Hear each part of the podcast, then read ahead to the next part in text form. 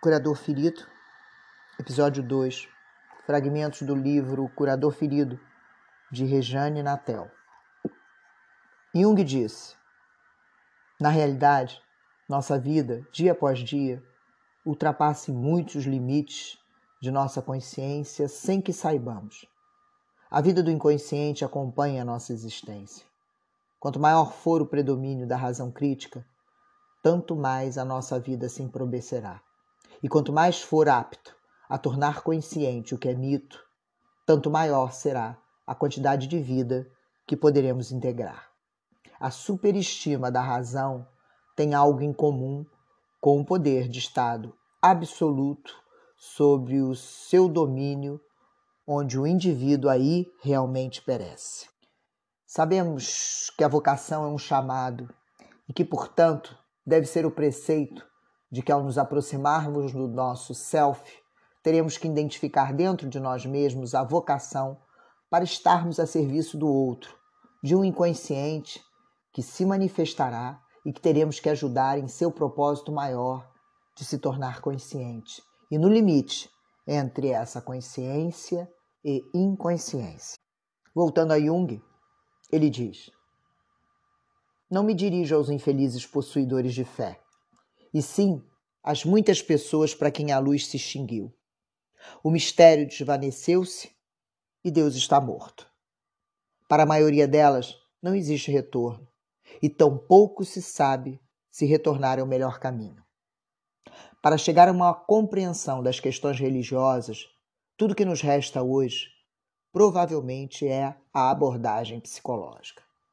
Eis aí como tomo essas formas de pensamento que se tornaram historicamente fixas, tento derretê-las novamente e as derramo nos moldes da experiência imediata. Entender que a tomada de consciência é algo que só pode ser feito na individualidade por cada um de nós. E se isso não ocorrer, todo o processo de desenvolvimento da humanidade se torna perdido. O inconsciente coletivo é, em suma, ao longo da história da humanidade, um sucessivo acúmulo de experiências, vivências, que a cada comunidade tem um sentido e uma simbologia. Mas o afastamento desta vida simbólica nos despersonaliza e nos afasta do centro organizador da vida psíquica, que é o si mesmo, aquele que depende de cada um de nós. O ego, grande mediador desse contato, passa a exercer uma função não adequada.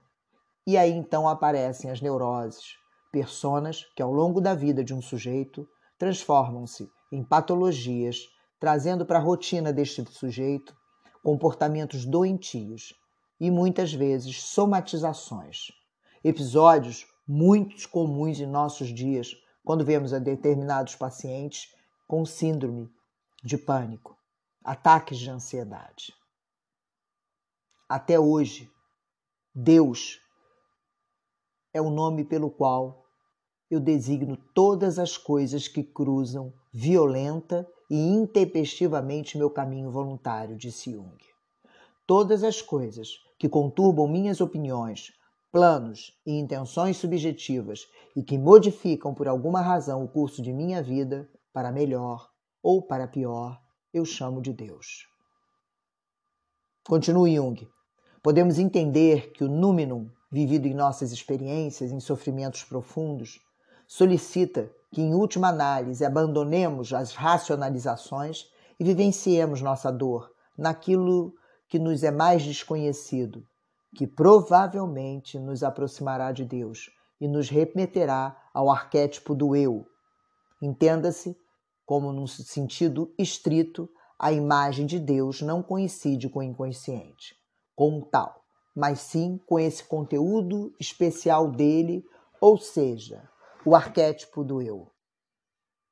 Já dizia alguém que o outro ou é você ou é Deus.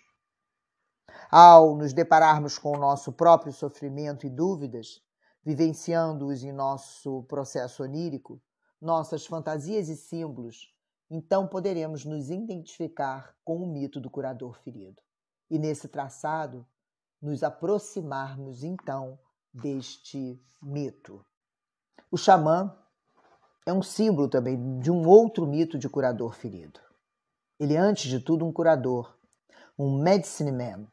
Porém, ele faz o papel de sacerdote das sociedades tribais, ao ser o representante da religiosidade do seu grupo. Sendo assim, um intermediário entre o sagrado e o profano. O curador de almas, que para a filosofia xamânica não está desvinculado das questões espirituais e físicas. Se quisermos transpor essa ideia, podemos falar das religiões e da saúde de um povo, pois para as sociedades xamânicas, o homem e a natureza são um todo, todo integrado em um pensamento de identidade real. Na posição de eleito a efetivamente um status de xamã, um jovem aprendiz vai receber toda a simbologia e teologia do seu povo. Desde seu mito fundante, o primeiro xamã, suas vestes, moradia, objetos que utiliza nos rituais de cura, são representações desse universo simbólico. Contam a história de um povo e de seus deuses. A indumentária, por várias vezes, remete-nos ao mito do primeiro xamã. Os objetos representam as forças e os instrumentos necessários para enfrentar os perigos que surgirão em busca por espíritos perturbadores que causaram aquela doença no seu paciente. O canto e a dança trazem a identificação com os animais que esse grupo definiu como os defensores, protetores daquela comunidade. E todos esses símbolos são representados para que a força e a carga efetiva sejam revividas, como no primeiro episódio de Feitorias do seu mito fundante. O mito conta uma história sagrada, quer dizer, um acontecimento primordial que teve lugar no começo de um tempo. Mas contar uma história sagrada equivale a revelar um mistério, um mito. Não são seres humanos, são deuses ou heróis civilizadores. Por essa razão, suas gestas constituem, constituem mistérios. O homem não poderia conhecê-los se não fossem revelados. O mito é, pois, a história do que passou em Ilho Tempore, a narração daquilo que os deuses ou os seres divinos fizeram no começo dos tempos. Dizer um mito é proclamar o que se passou ab origine. Uma vez dito, isso quer dizer revelado. O mito torna-se uma verdade apotídica. Funda-se então a verdade absoluta. Assim, o que podemos observar quando nos deparamos com essa sociedade é que toda representação simbólica permanece como nos primórdios da sua aparição. Mesmo considerando que houver alterações, os símbolos primordiais são mantidos e a compreensão e a apreensão desse universo têm o mesmo sentido e significado. Assim, ao nos aproximarmos do mito do herói descrito por Campbell, podemos entender o processo iniciático pelo qual o jovem escolhido e eleito terá que passar para obter as técnicas de êxtase e os ensinamentos para que possamos seguir a trajetória desse mito. A identificação e o processo ritualístico dessa preparação são, sobre o ponto de vista da nossa sociedade, de uma intensidade tão grande que pode nos remeter a patologizar esses sintomas e ritos, muitas vezes diagnosticando e os tratando como esquizofrenia, epilepsia e outras. A própria identificação com o arquétipo do herói já poderia nos remeter a ousar fazer um diagnóstico. Mas isso tudo é infundado, principalmente numa civilização como esta, aonde um diagnóstico de esquizofrênico pode estar associado a um novo xamã, uma pessoa com o poder de cura. Devemos nos manter atentos para a efetivação desta proposta inicial e de nos aproximarmos então os dois processos, o xamânico e a hipótese analítica junguiana ocidental. É que todo o processo de iniciação se dá de forma ritualística e exige do pretendente a alteração do seu status. Um chamado dos deuses mitológicos. Existe uma disposição a um longo processo de aprendizado e confronto, sim, com suas fantasias e seus demônios. Sempre se exigirá do candidato o tal status, um aprendizado clínico-religioso, de acordo com a experiência que a vida e a intelectualidade nos mostram, nos entregam, um percurso de sofrimento e provas, até que se atinja a, a própria cura e possamos identificar em cada um de nós o mito do curador ferido. Assim, num processo comparativo, seguir o significado do tambor, da indumentária, da dança, do cântico e até dos rituais contidos no xamanismo, podemos trazer um grande conhecimento e uma análise profunda. E nossas ferramentas? A cadeira, a posição que ficamos, a área do corpo que atuamos, seguimos um rito? Nos comportamos de forma a curar, controlar dores, temos empatias nos mínimos movimentos que fazemos, repetitivos e por vezes agressivos? Vale uma análise aprofundada de toda a significância e abrangência do mito do dentista e da origem arquetípica deste profissional. Ernest Cassirer vem de encontro ao nosso pressuposto de que, ao estudarmos outras culturas e seus mitos, estamos enriquecendo as possibilidades de nos aproximarmos do nosso paciente para ajudá-lo a seguir o mito que vai reger a sua vida. Dentro da mitologia mais próxima do nosso conhecimento, poderíamos pensar, por exemplo, em Asclépios, o deus da medicina, o patrono da medicina ortodoxa. Porém, esse tema é contestado dado o fato dele ressuscitar mortos, e de Quiron, o sabido centauro da mitologia grega, que foi ferido por uma flecha envenenada na coxa e, como era um ser meio divino, não morre, permanecendo ferido e, em seu sofrimento, passa a entender melhor a dor do outro, por ter a própria ferida. E se transformou depois em constelação por piedade dos deuses. Vamos falar em detalhes do mito do curador ferido grego. Esse entendimento de Asclépios e Quiron como representantes mitológicos nos aproxima do mito do xamã em sua função, status e profissão de curador, medicine man. Existe um imenso desconhecimento da área médica, dificultando a identificação da doença física e das doenças psicossomáticas, embora saibamos que para o xamanismo essa diferenciação não existe. Uma aspirina terá o mesmo efeito para qualquer sujeito, porém sabemos que existem várias correntes de conhecimento atual se opondo a esta postura médica, mas a sociedade em si pouco parece conhecer esses conceitos.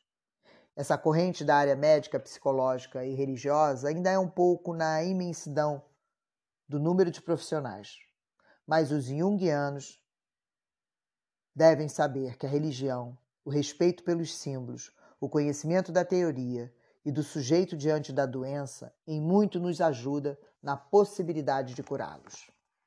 O xamanismo diferencia-se por apresentar a cura simbólica, aquela que se baseia em uma mitologia e ritual próprio.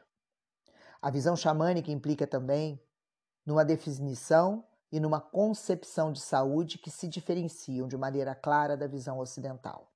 A saúde é um fato total, é um bem-estar, um estar bem do corpo e do espírito, num justo equilíbrio entre as forças da natureza e as forças espirituais. E esse equilíbrio pode ser unicamente o resultado de uma manutenção da relação estreita com os âmbitos internos da realidade. Antes de tudo, o espírito que se deve harmonizar com o corpo, com o mundo circundante, com a natureza, com o mundo senciente, com os outros e com o mundo dos espíritos.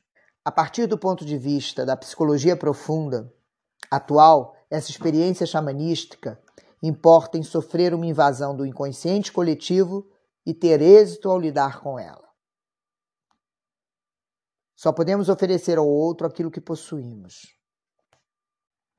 Para podermos enveredar pelos caminhos da cura, devemos entender o sentido da preparação dos xamãs e terapeutas para a cura, processo buscado no seu ofício de trabalho e magia. Portanto, o cerne de todos os métodos culturais e psicológicos de cura que ocorram em sociedades letradas ou iletradas é uma estrutura simbólica que explique ou, pelo menos, ofereça um contexto de significação para o sofrimento dos seus membros.